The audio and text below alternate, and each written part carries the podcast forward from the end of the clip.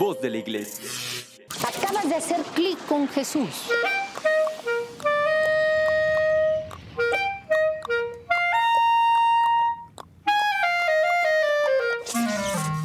Comenzamos.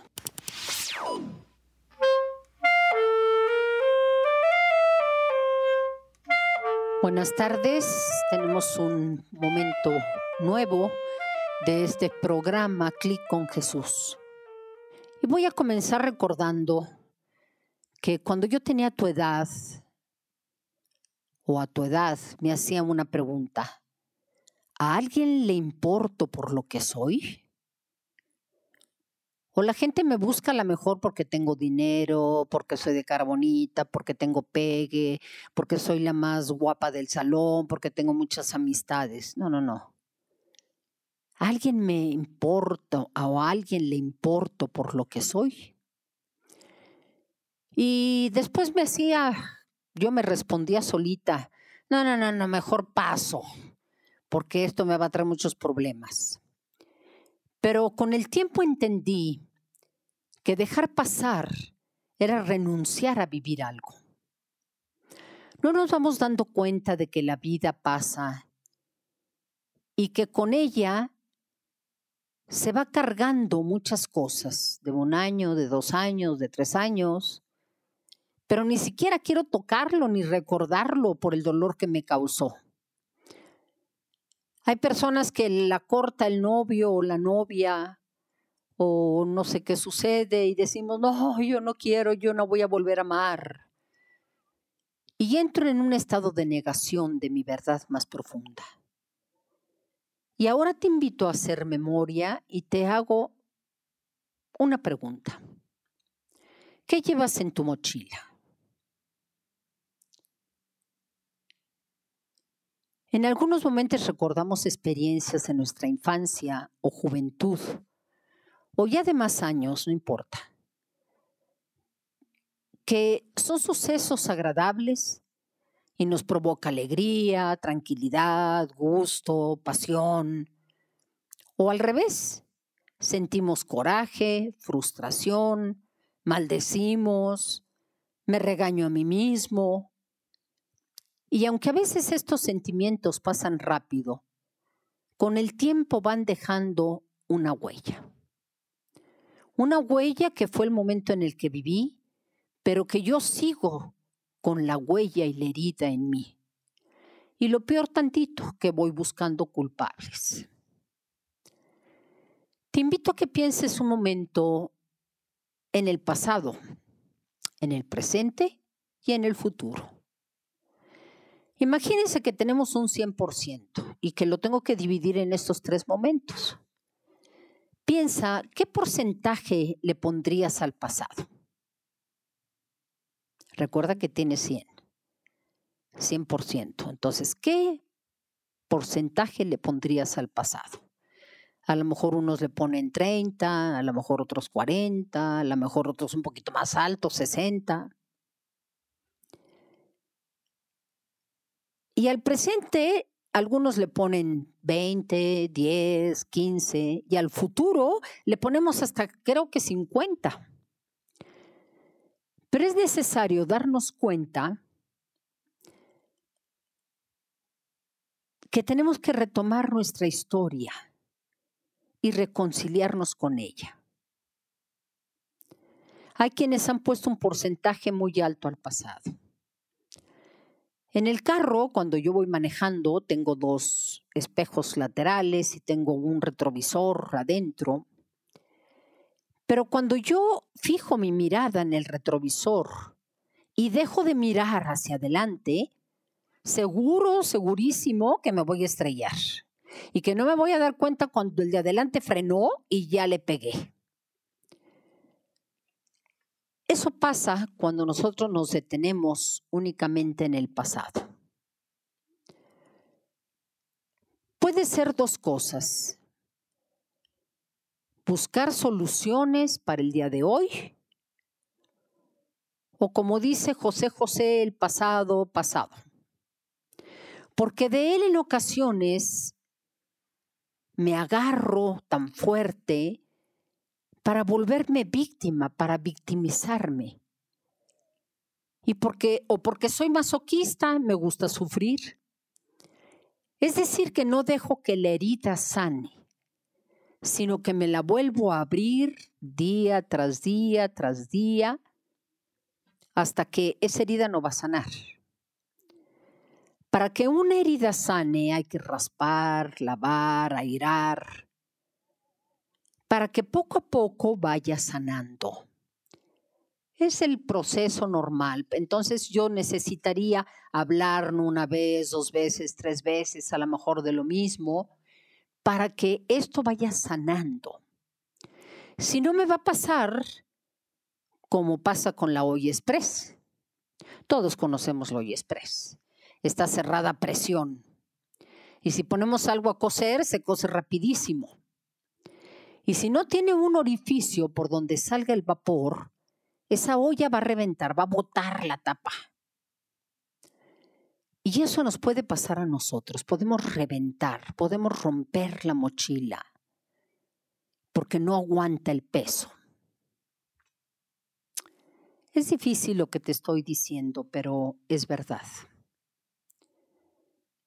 Me acuerdo de una muchacha que había tenido de chica una experiencia de jugar con los primos en el tapanco de un rancho y decidieron pues quitarse la ropa, ¿no? Y jugar. Y no estaban haciendo nada, seguían corriendo, seguían echándose paja o qué sé yo. Y el papá los encuentra y la agarra a ella de los cabellos y se la lleva dentro de la casa y la pone como chancla. Le da unos cuerazos y le dice que es una prostituta.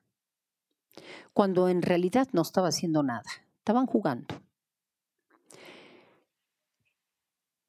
¿Qué pasa cuando estas cargas las llevamos? Esta muchacha me lo contó cuando tenía 30 años. Y todavía no podía darse la oportunidad de amar y ser amada. Y andaba saliendo con un chavo y me decía, madre, es que le tengo que platicar esta experiencia porque yo voy cargando con ella. Y yo le decía, ya suéltala, ya déjala. Al decidirme ver el pasado, mirarlo, contemplarlo, no es para volver a enconcharme, a dudar de mí, sino que mirar el pasado es ayudarme a encontrar muchas experiencias, conocimientos que me van a ayudar para el tiempo presente y sobre todo para valorar la persona que soy. ¿Qué tal? Esta muchacha, gracias a Dios, logró superar se arriesgó a tener una relación seria con este chavo, se casaron y ahora tienen dos hijos. O sea que hay que darnos oportunidades en la vida. Vamos a parar para ir a un corte y no te vayas porque seguimos con el tema que está interesante. Y nos quedamos en esta parte del pasado. Vuelvo contigo en unos minutos. Ya estamos aquí de regreso para continuar con el programa de Clic con Jesús.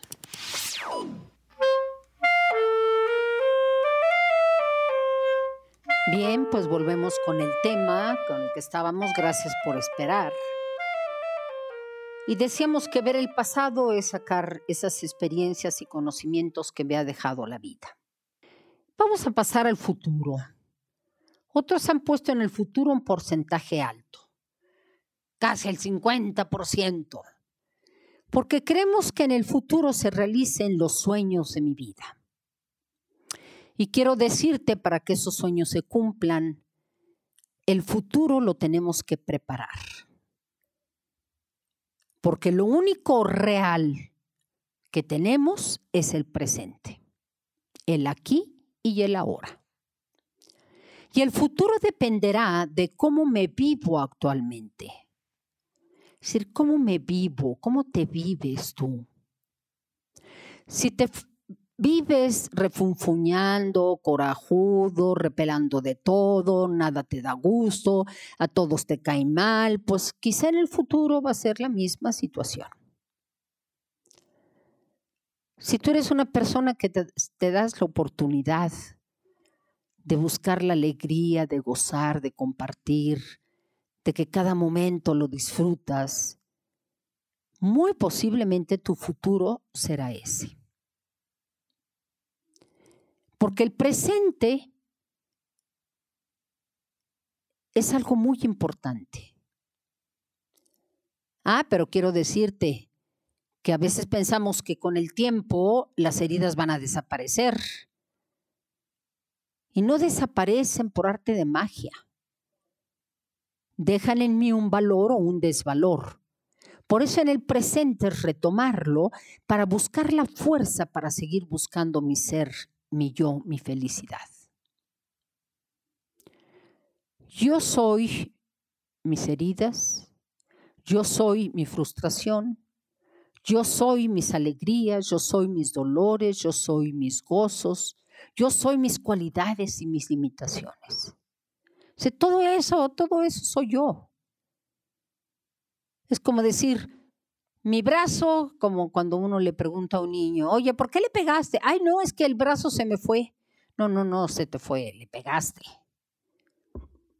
Porque el brazo soy yo, mi pierna, mi pie soy yo.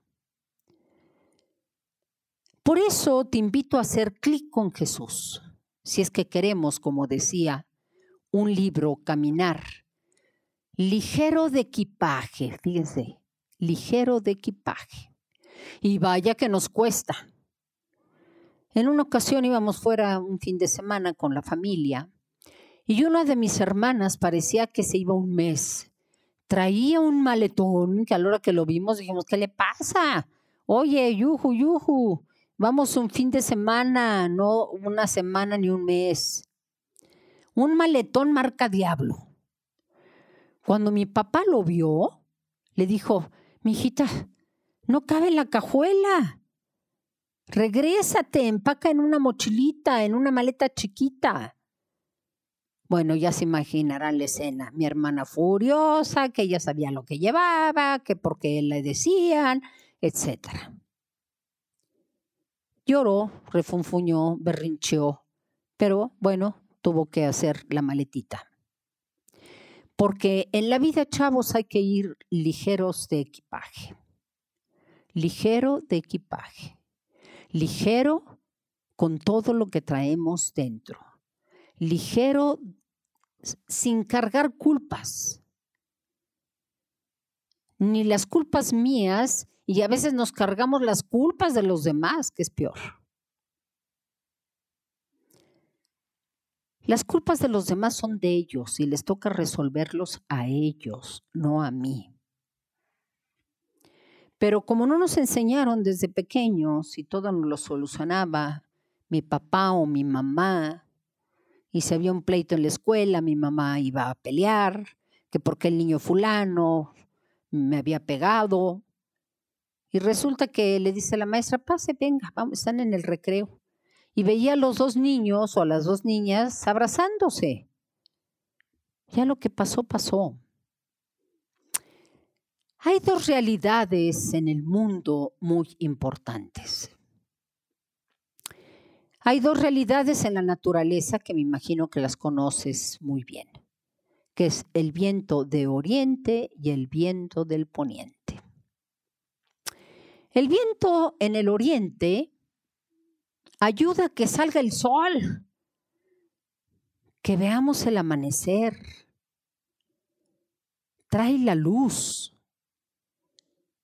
y al ver la luz nos invita, bueno, primero nos estiramos, hacemos nuestra rutina para levantarnos, bostezamos, pero nos invita a levantarnos, a hacer ejercicio, a caminar, a bañarnos. Y el viento del oriente es cálido, es suave. Trae las nubes que refrescan los campos.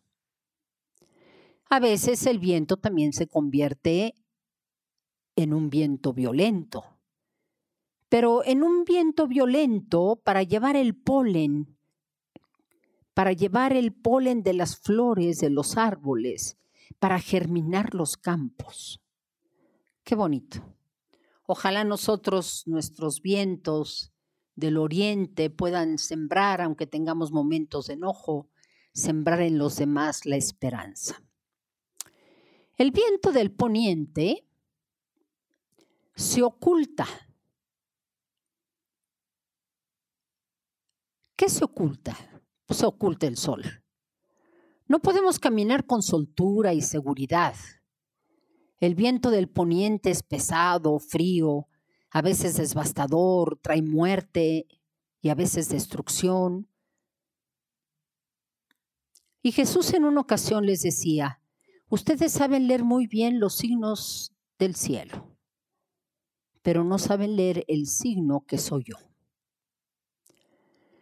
Tú conoces muy bien estos fenómenos de la naturaleza. Cada uno trae su parte buena, su parte noble. El viento del oriente nos lleva a palpar y tomar conciencia de nuestros vacíos, de nuestras soledades existenciales, provocando en nosotros remordimientos y dolor. Pero eso es bueno porque quien no conoce la oscuridad poco valora y aprovecha la luz. El Espíritu de Dios es viento del oriente, suave, que empuja, levanta, en ocasiones arrasa con nuestro ser para purificarlo.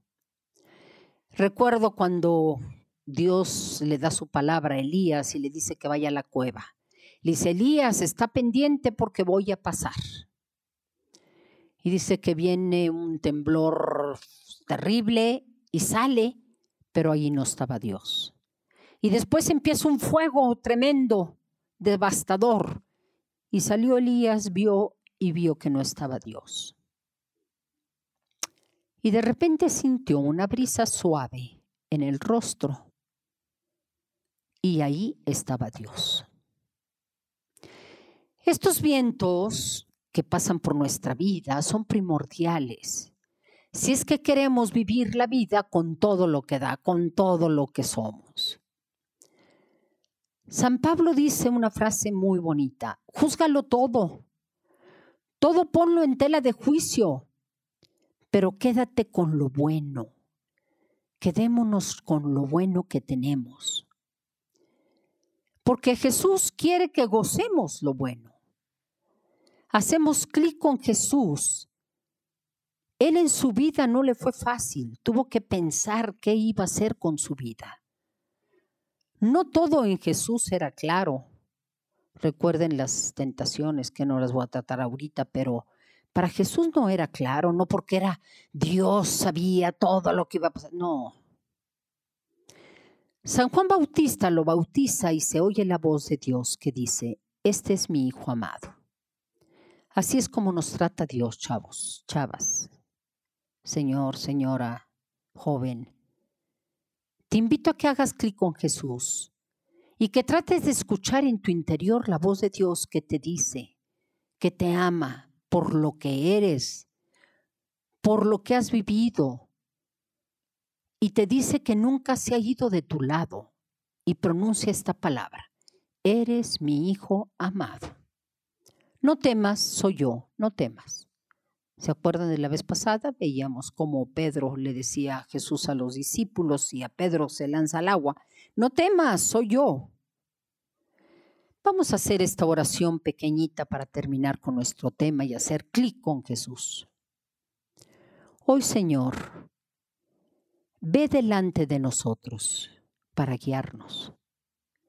Ve detrás de nosotros para impulsarnos.